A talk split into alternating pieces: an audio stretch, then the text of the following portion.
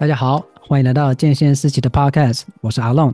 在这里，我们会与中训教练、瑜伽老师、物理治疗师、专科医师等各个领域的专家，和我们聊聊健康的大小事，让每个人都可以了解更多元的医疗资讯和运动科学的知识哦。那我们现在就开始吧。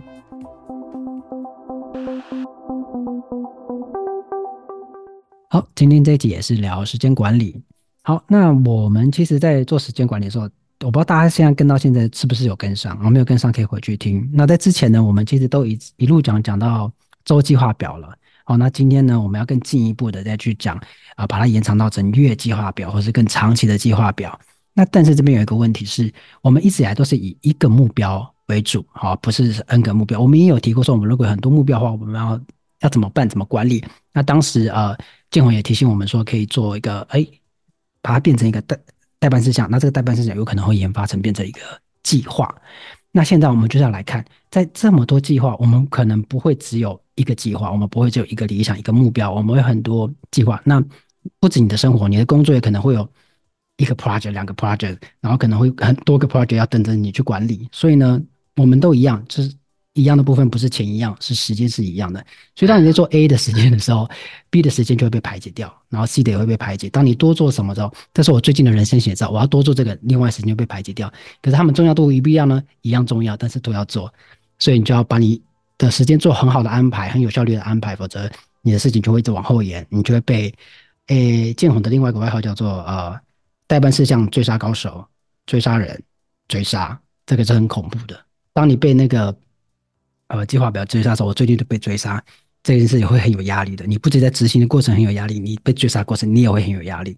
所以呢，我们今天就要请教，是谁给你的这个？是谁给你这个权力段加封别人绰号的？不是吗？我我更正的。好啦，开玩笑，你是代办事项追杀高手，不是吗？好。是名副其实嘛？好，对，好，那我们今天就要请建宏来跟我们就是来聊，说他是怎么做一个不同计划，在同一个时间，他是怎么做很好的安排，在这种已经跨越周计划的状态下，他怎么放到长期计划的？好，啊，如果说讲到这里，你还不知道什么是周计划，我会非常建议你回到我们之前的 podcast 去听时间管理的部分，那特别是八十八集，我们在讲周计划表这个部分。好，那你在开始之前，我会建议你回去听。OK，好，那在开始之前，还是虽然刚刚已经听到声音，还是来正式欢迎一下，嘿，建宏，嗨，大家好，建宏，我们现在来到了比较长的时间规划了哈。那不过在你开始跟我们介绍你的管理方式，我想先讲讲我的，这样大家可以去比较说一般人跟专家的差别，好吧？增加一下你的那个信用。好，OK。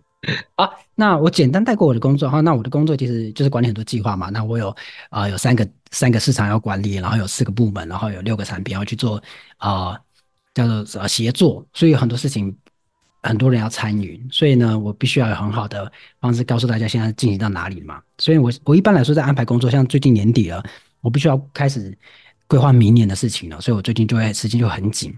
那我在管在安排的时候，我会先做一个年度的。好，年度有哪些大计划？然后开始各部门问问啊，然后看说大计划有哪些啊，然后，然后这边我自己要发展的计划有哪些呢？然后这个放在哪一个月度呢？哪个季度呢？放进去之后呢，呃，比较近的，就是比较靠近我这个的现在时间的月份呢，它就开始会变成周。那这个周呢，就可能就是它一周里面可能会有几个事项要去完成，然后就会把它放进我的 Google Map。刚刚那个前面年度的计划，我会放在 Google Sheet 里面，嗯、就是。你刚刚说放进 Google Map 里面吗？对，我是放在 Google Map，怎么样？Google 日历啦，新势力，Google 新势力，Google Map。哦，好神奇！有人用 Google Map 来管理事项，我会先放在 Google Sheet 里面，就是试算表里面。就是算表里面说这啊，这次年度或季度计划有哪些，然后接着呢会把这些啊季度啊或者比较靠近的月份，把他的工作事项放到呃周计划里面，然后开始啊执行这个计划。然后在每一次月份要到之前，我会不会在前一个月把啊下一个月要做的事情变成周开始做规划，然后让每个人知道啊参与的人知道说啊这个这个时间要做什么，这个时间要做什么，这个时时间要做什么。所以我会有一个非常色彩缤纷的 Google。Calendar，因为每一件事情、每一个计划，我都用不同的颜色去标，所以它会非常的五彩缤纷。有有哦，对，它就会长这样，有点类似。哇，可以看到，哎，大家如果看不到的话，可以到我们 YouTube 上面去看，那边会有会有画面。然后再来是要不就到我们的呃社群上面看截图，都会有。所以，所以你的那个周计划就是周计划表会长这样，会长这样。那就是它可能在、嗯嗯、现在它已经是过，它比如说它是十一月六号，它已经过去了，但是它可能刚开始安排的时候，它不会长这样。它可能会长得很类似这样，它不会完全长，因为有时候在执行过程中会遇到一些我称之为暴风了，就会突然插进去什么事情，然后就有些事情就会延长。哦，比如它它就会展开，就会变那个只，比如说本来规划一个小时，它就变成一个小时半，或变两个小时，或是中间。你你说你说那个叫做暴风是不是？对对，我叫我称它为暴风，就是它就突然来的，或者说你在执行这个事情，因为它要跟别人协作，可能是协作的部分，呃，可能我没有交代清楚，或者他那边啊没有办法。因为我少了我的什么部分，就没有办法很好执行，所以就他就会延长那个整个工作的时程，所以他就会拉长，嗯，然后就会变成排挤到其他时间，嗯、然后你就开始移动这些色块，开始移动哪里对那个对，对就会变这样子，它就会长得很像现在看到这个样子，嗯、但又不是很像这个样子。那一方面这个有个好处，有些是既定的计划，那或是有些代办事项，就比如说有人说，哎，我下一个月要跟你干嘛干嘛干嘛，然后我就会赶快先丢到这个里面，放在那个时间点，所以在那个时间到的时候，我就不会忘记这件事情。嗯 okay 那季度的呢？你刚刚提到说年年度跟季度的啊、呃，季度它在 Excel 表里面，那 Excel 表的话就可能不太能分享，因为这里会有一点的比较内部的东西。然后，那它就是 Excel 表里面它会长的就是啊、呃，这几个月分成十二个月份，然后它其实是年呐、啊。那这年你们会看得到月跟季。嗯、OK，好，就是呃，我的管理方式就是会有一个 Excel 表，然后跟一个 Google Calendar 做搭配，然后这样就是比较知道我们要做什么事情。嗯。嗯那当然会遇到一些要做调整的时候，有时候事情会有一些呃风暴，就是它会突然插进来，会突然变很难，或突然变很简单，这边就可以做很快速的调动。然后有时候会多出时间。你刚刚是不是改变了你的专有名词？一开始你说暴风，现在变成风暴，有差吗？我只想要确定是不是同一个东西。对，就是一个就是它突然会出现的事情，就是风暴、嗯、暴风。就是炸弹，哎，anyway，就是它会有突如插进，或者叫妖妖风也可以，可 以可以，妖风大作，就是反正就是不速之客，它突然会打乱你的那个事情。对，我我我听你讲完之后，觉得很有趣。然后我想说，最后再请你请你分析一下，就是你你跟我的最大的差别是什么？就好啊好啊好啊，我我我我录到现在其实有很多的感受啦，所以可以跟大家或跟建宏哇，好棒哦，对对对。是是是，好，那这个是我工作啊，要帮助我工作，因为要管理的事情太多，然后之前还不会长那么缤纷呐，所以有时候看完回头看会觉得有点成就感，说哦，我好厉害，我做那么多事情，然后大家会觉得很忙乱，然后就会觉得你知道那个情绪会不好，就觉得哎，怎么那么多事情，或者是你在调时间的时候，你会觉得呃，不要拖我时间，因为你会知道后面有事情，或者前面有事情，你就会就被被推到所以，你就会压力很大。OK，完全完全理解，对，嗯嗯。不过呢，他跟呃建宏的那个安排哦，他就非常的，我跟你说，有我我觉得外部化这个是有点类似啦，但是在整个呃逻辑上安排，我觉得是建宏他有自己一个独套的，就是见解跟方式跟系统。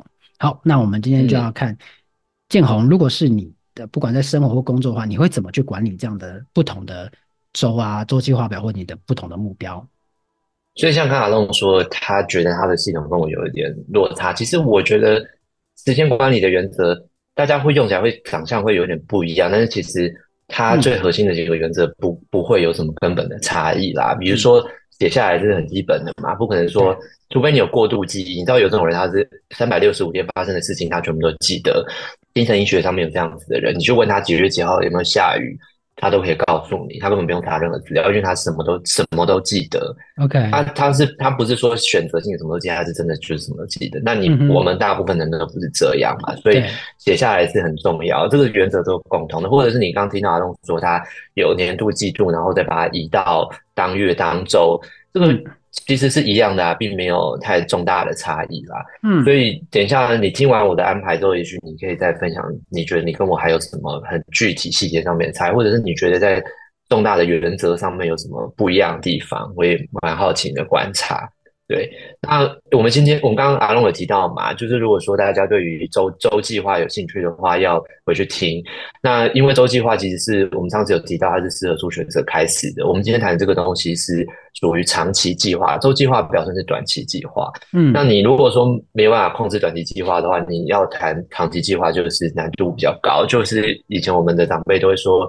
那、啊、你还不会跑，就想要飞，就有点像这样子。嗯，那它的，因为它用的原则其实是很接近的，然后你只是挑战度难度更高。嗯，好，那另外一部分就是你等下看我的这个月计划表啊，或者是长期计划表，里面会有一些专有名词，是我们之前在讨论一个计划自然演进的五个环节里面会出现的专有名词，比如说评估，比如说你刚刚你看这边有个评估，对吧？嗯，好，初步这些都是我们在谈五个。自然演进的环节里面的这几个环节，嗯，所以你你如果说不清楚的话或忘记的话，你可以回去看阿龙说的图卡，或者是嗯，回去听我们之前讨论的那五个环节。是，我们现在就来介绍说，呃，我一个月计划表。我们之前谈的是周，我们现在谈的是月哦，我们现在谈的是一个月，嗯、一个月里面要怎么做？那一个月，呃，我我会把这个表又我又给他另外一个名词，就好像刚刚阿龙说那个是风暴或者是暴风。突如其来的事情，他给他一个专有名词，我还蛮喜欢的。嗯，但是我应该会有我我没有想到他他的专有名词是暴风，也许我可以偷用你的概念。好，嗯，那呃，我我给这个表的名字叫做平行互见表。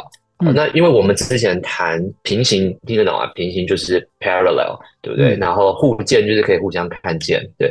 那为什么叫平行互见？我们等下就会讲得更清楚一点。因为我们之前谈的都是单一计划的控制，单一计划的自然演进的五个环节。我们这个集谈的是多个计划，因为你在生活中其实不是只有单一计划，你生活中会有非常非常多的事情，就需要用计划去去管理、去执行。嗯去控制，所以你要怎么样在一个长期计划表面同时驾驭多个计划呢？这是我们今天的平行互见表或长期计划表要示范给你看的。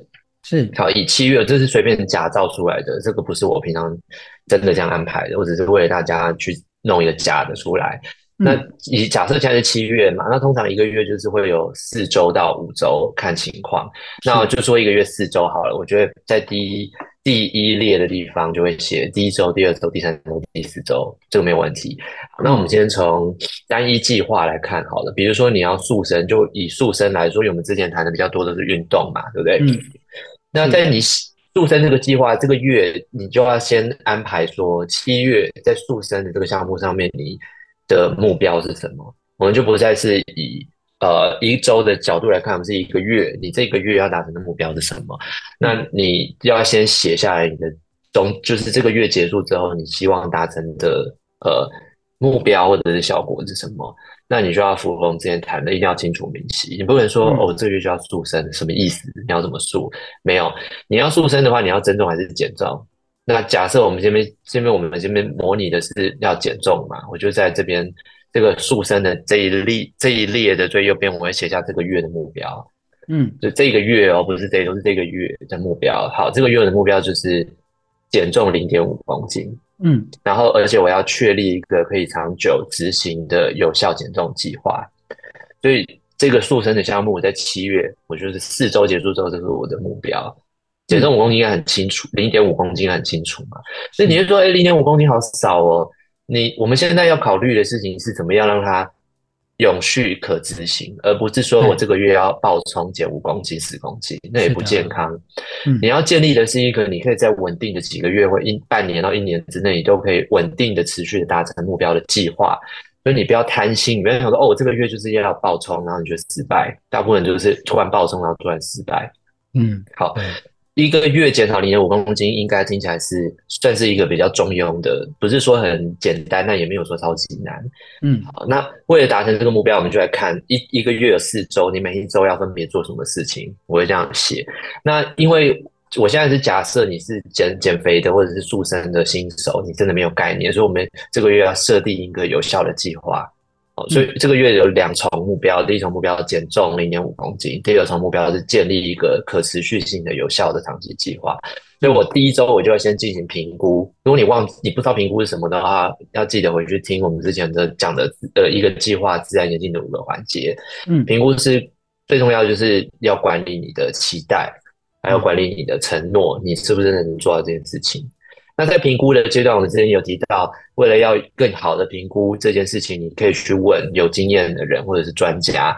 所以评估这第一周我要做的是评估，呃，我就已经我已经知道这些事情要做，就是我要先去询问有经验的人或者是专家，然后我需要在询问他们的经验之后，评估我自己自身的能力是不是能够呃有效的达成这个计划，我或者是我要确定，在这个月结束之后，我要确定说我是半年之内我要减重五公斤还是十公斤，我要开始控制这个东西。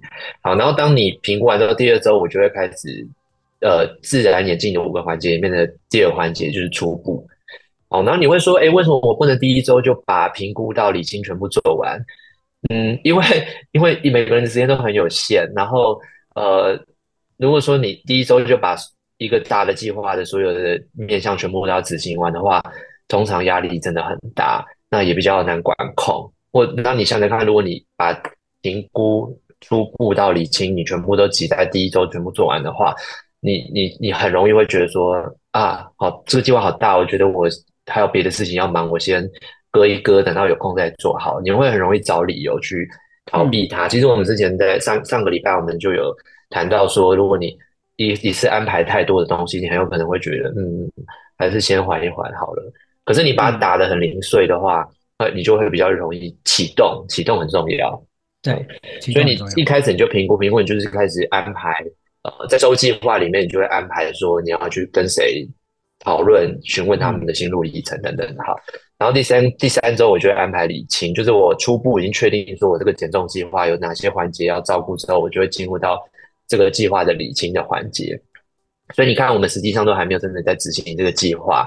呃，我们花了三周的时间去确立一个呃可以执行的、可以被评估的计划。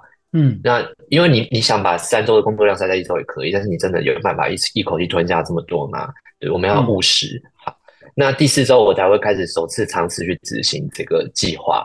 嗯，所以首次尝试，那你首次尝试其实就是一个，嗯嗯，怎么讲，就是一个 starter，就是你开始去做啊，你不要给自己理由不去做，你一开始去做，你才会。持续的去做好，嗯，所以你会发现这下面还有安排两次游泳，呃，三次游泳一千五百公尺，一周两次，因为因为其实游泳它不太需要计划，你就是去执行就好。我一个礼拜安排两次去游泳，嗯、很简单，就是只要换好泳裤买门票进去游泳，一千五百公尺，自由式、蝶式或者是蛙式，任何一种，反正就是要游满一千五百公尺，因为你的目标是减重嘛，因为这个是。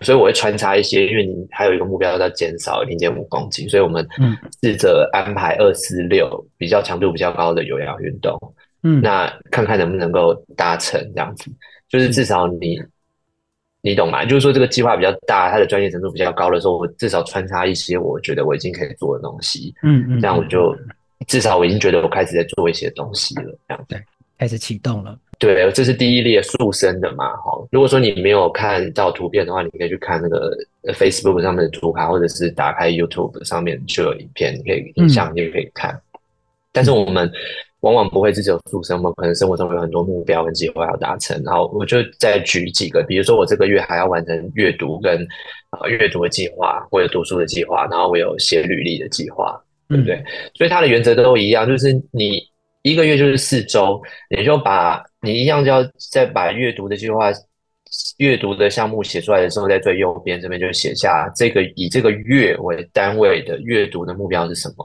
好，那我就假设说我要读完我可能错了这本书，而且我要写下一千字的书评。好，这是我的月的目标。我这个月的四周结束之后，我要完成这件事情。嗯，那我就一样把它打碎在四周里面。第一周我就读十章，第二周读十章，第三周读十章，第四周也读十章。然后呢，第一周我会写一点笔记，第二周我会写一点笔记，第三周我会写一点笔记，然后完成书评。这第四周，哦，嗯，这个只是一个假造的啦。哦，然后呃，写履历我觉得会是一个比较比较呃比较好的例，更好的例子。呃，写履历的话，我好，假假设我现在之前我要我只要准备跳槽，那我现在要换到一个新的行业，或者是我要斜杠。那我要怎么样去写一个会引起那个业界的人注意的履历？这是我的目标，我要写出一个能够引起那个业界注意的履历。那一般人就会说：好，我要写一个履历，然后就开始，然后就滑铁卢就不写了，因为就是不知道怎么写就算了。没有，我们就是要想办法在一个月之内完成。所以一有四周的时间让我去做这件事情，我第一周我就先看别人是怎么做的，嗯，所以我第一我就先收集跟分析别人的范本，对，就很简单嘛，你你不用先写，你先看别人怎么做的，这压力就比较小嘛，就看你你觉得写的好的，把它收集下来，五到五个范本好了，然后你就挑出你想要的范本，这个可以做到吧？第二周。收集我的资料，因为你就会哎，第一周你已经知道有哪些项目是你要填写的，第二周你就会开始收集你的资料，第三周完成草稿，然后去问别人的意见，第四周你就可以查大成定稿了。好，这就是呃，这是这个月计划表或者是平行物件表，就是你可以看到，你可以把不同的计划跟他的目标都写下来，然后把它打散在四周里面。为什么叫做平行呢？因为你可以一口气看到这些计划们是平行的，速升跟阅读。写新的履历就是都平行的，那互鉴是什么意思呢？互鉴就是你可以从周的角度来看，刚刚我们是从计划本身来看，现在我们从周哦，第一周我要完成速升的这个小计划，这个周计划，第一周我要完成阅读的这个小计划，周计划就读十章跟写阅读笔记，第一周我要完成写履历的收集跟分析范本的这个小计划。所以你就可以知道说，一个礼拜的工作量跟计划量是多少。嗯，所以为什么它叫做互鉴、平行，然后互鉴？互那这个好处是，你可以去比较精确的去评估，说我一周安排的计划量是不是合理的，还是过大的？嗯，如果说你以这样，我这样炒看起来，我是觉得还工作量还算蛮蛮蛮轻的啦，并没有说很。很很重，是一个感觉是一个蛮刚好的，会有时间可以 Q K 喝咖啡的 的计划。对对，这个是平行，这个是平行互鉴表它呈现的方式。那呃，在正常的情况下，一个人一个月可能会差不多十到二十个左右的计划量，初学者的话就差不多五个，好多哦。二十个，对对，就是工作跟个人的这个这个工作表，哦、这个表，这个平行互鉴表是用在所有的时间管理跟事务管理上面，它不是只有个人的生活而已。嗯、我只是把，不是你随便模拟了几个给大家看这样子。嗯，这个是它最主要的逻辑跟使用的方式。嗯，而且我觉得这个互件表一个好处，平行互件表一个好处就是，比如说以写履历这件事情。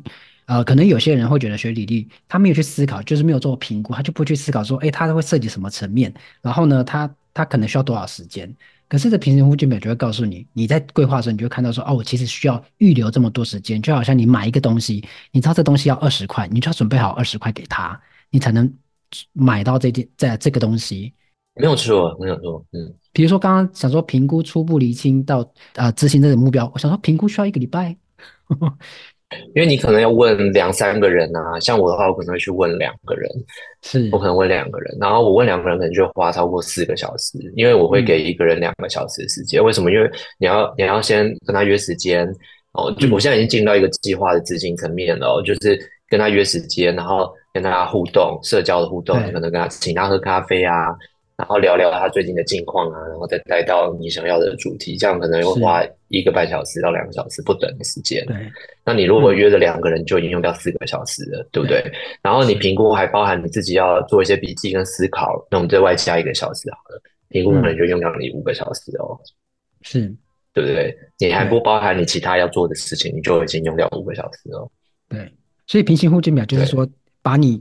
可以有自自由支配的时间，就是做好很好的管理，就是这个平行互鉴表可以让你看到说，哎，你可以到底需要多少时间，你可不可以做到？就从平行互鉴表里面其实可以看得很清楚。对你，你把这个东西做好之后，你在每一周的周计，这个其实变成你的周计划表了，就就变成第一周这个就是你的周计划表。是，所以你可以看到你的周计划表都是为了你的月目标在在奉在贡献。你做完之后，你就是其实你就是在执行你的月目标。嗯嗯。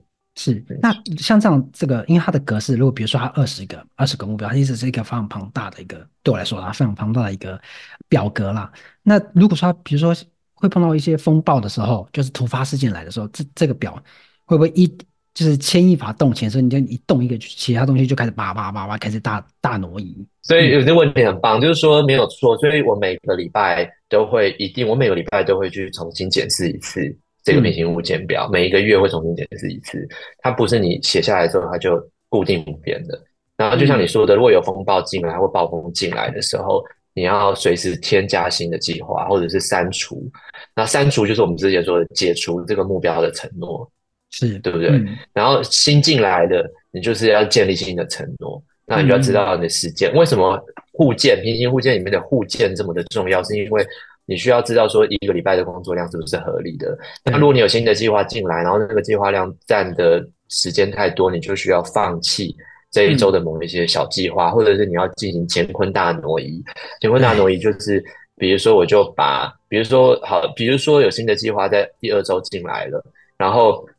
我不可能有时间去读这十一到二十章，我也不可能去写任何的笔记，然后我就会把它移过来到第三周，或者是我就一览，我就会知道说，好，如果新的计划进来之后，实际上我只能读最多二十章，我就要自动放弃后面这两周的项目。哦，是，然后，然后我就把第二周的看是要挪到第三周还是第四周。嗯。所以我每个礼拜都会重新做这样的调度，我会根据最.最新的状况、现实的状况跟突如其来的突发事件或者是风暴进来的情况，重新乾坤大挪移。嗯、然后我调整完这些东西之后，我会重新检视。我每一周都会做，我每一周都会做，我会重新检视我这个目标的设定是不是需要再修改。嗯，是。就是我的这个月目标就会因此就有可能会被修改。那、嗯、他你会说，那修改之后是不是有可能会一直拖拖到最后就是全部都没有的月目标也没办法完成？那是有可能发生的。嗯、但是因为我们现在谈的是月，实际上我们还有一个季度计划跟年度计划。嗯、然后我们今天不会谈到那些东西。那你在修改你的月目标的时候，根据实际的情况修改月目标的时候，也会牵动到你的季度计划跟年度计划。嗯，然后他们都是在不同的层次在管理你的你的时间跟管理你的目标，所以你不用担心说你这个月做了一些牺牲之后，那个东西就会无疾而终。如果你你你你恰当的使用我的系统的话，这个问题不会发生。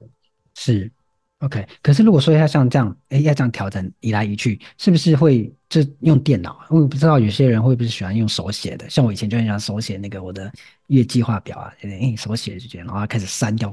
做好的东西，你之前也喜欢用手写吧？大学的时候就手写，手写那个无印良品的那个，然后月计划表，然后这边，然后就看到很多删掉，然后又重写，删掉又重写，就在移。删掉又重写是对，之前我们就讲了嘛，穷则变，变则通，通则久，所以实际上变是是是呃再自然不过的事情，你要接受它会变，它一定会变，你要随时准备好它就是会变，没有什么东西是写下来就一劳永逸的，所以我也要强调一件事情，就是说。不要为了追求美观或者是专业去写你的平行物件表，那是没有用的。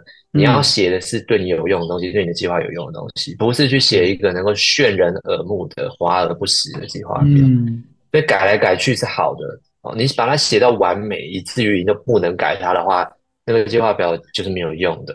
不要，我们不要浪费时间做这种事情。对，就跟样品屋一样，不能住。对对对对，不，你不要做这个嘛。所以其实，呃，有很多人在用那个 bullet journal，就是所谓的要点笔记术的时候，他们会把要点笔记术转换成他们的画布，就会变成说有点失去他们要点笔记术的功能，就是变成他好像只是在。展示他的画作跟他的那个手绘能力，而不是真的在用那个日记本这样。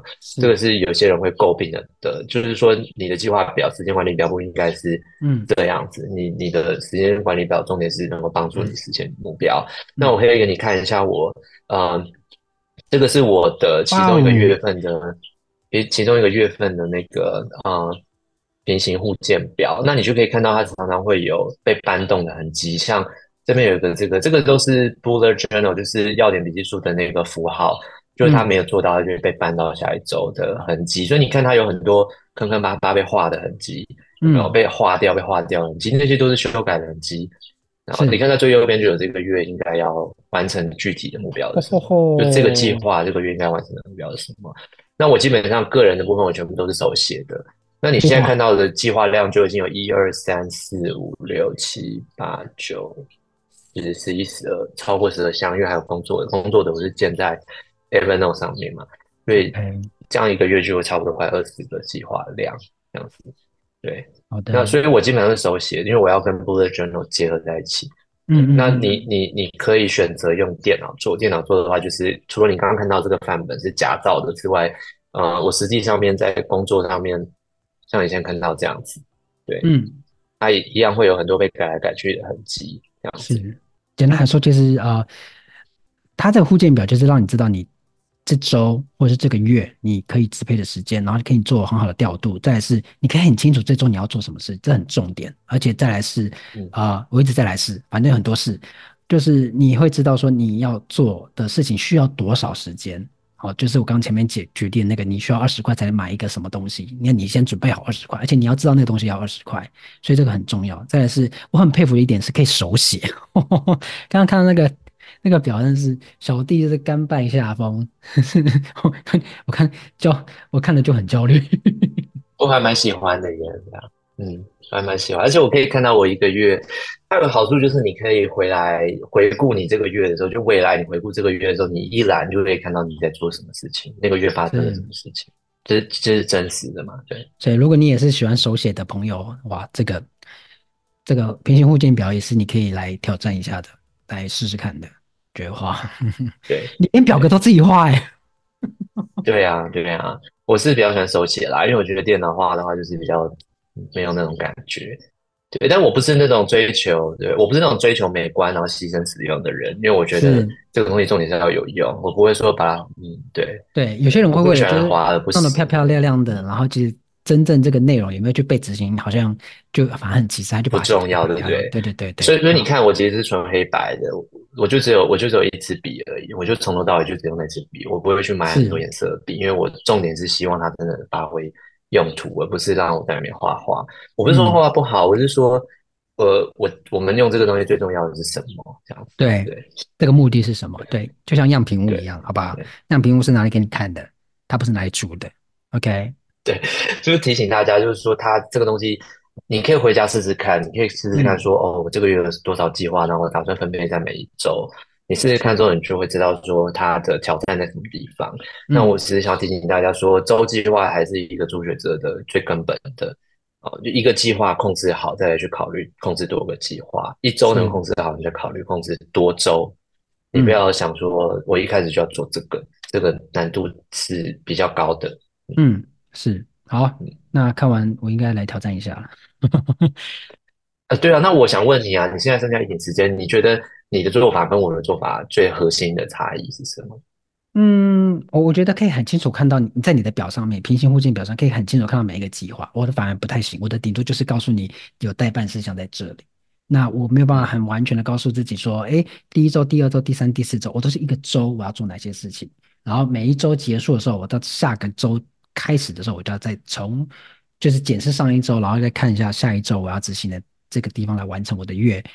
的呃的任务去做这样的事。啊，反而不是像这样先告诉我自己说，哎，我我这边要准备好二十块，我要准备好完成这个二十块的事情，所以我要准备好二十块，反而不再是这样子，反而是会有一种啊、呃，我现在有多少时间，赶快塞塞这些时间塞进去，塞哦塞好可以执行，应该可以，然后又遇到风暴，然后就会开始开始支出。啊，所以这就是我钱不够，然后我就开始你知道，嗯，然后很多地方去塞，然后塞到下礼拜，塞到假日，然后外一层变成晚上再做都有可能。对，我觉得有这个互鉴表，就是会非常的不一样。当你知道你这一周就有这些事可以做，或是这个月你应该要做这些事情，这是平行互鉴表介绍给大家。那今天谢谢建宏了，那希望今天这个平行互鉴表对你来说是有帮助的哈。